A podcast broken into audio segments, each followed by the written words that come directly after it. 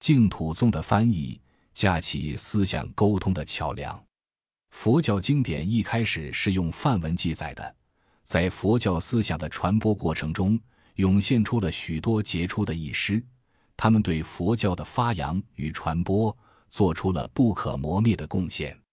正如佛教所说：“万事皆有因果，当条件成熟的时候，便会开花结果。”约在我国汉朝时期，发祥于古印度的佛教便开始逐渐传入中国。但凡一种外来文化、一种思想的成熟，必定会经历异界、研习、成熟等几个阶段。佛教传入中国亦不例外。当时便有天竺、西域等地的高僧进入我国，开始翻译梵文经典。最初来华的译师，著名的有安世高、支娄迦谶、竺法兰等。他们所译的经典，大都以小乘为主。如著名的《四十二章经》等，都在那时候被译为汉文。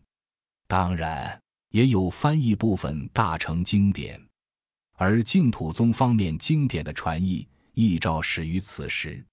据《开元释教录》记载，支娄迦谶曾翻译《佛说无量寿经》二卷，悉以一师。安世高一出以修持念佛三昧为主的。佛说般州三昧经，此即中国净宗经典传译之开端。接后又译出净土宗的根本经典《佛说无量清净平等觉经》。到了三国时代，吴越之优婆塞之谦一出《佛说阿弥陀三耶三佛萨楼佛坛过度人道经》。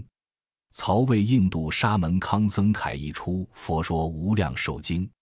姚秦鸠摩罗什译出《佛说阿弥陀经》《十住毗婆沙论》等；北凉昙无谶译出《悲华经》；刘宋舍良耶舍译出《佛说观无量寿佛经》；北魏菩提留志译出《无量寿经》优婆提舍愿生记；而唐玄奘大师又重译《阿弥陀经》，名称赞净土佛摄受经。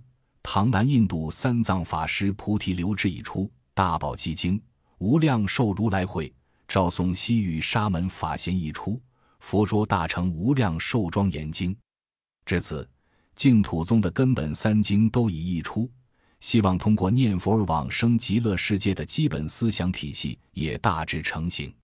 除了净土宗根本经典外，旁涉净土宗教义，只是西方极乐净土的经典也陆续译出，如《华严经》。普贤行愿品、楞严经、大士智念佛缘通章等，这些印度原典的传入，是净土宗形成的有力凭借。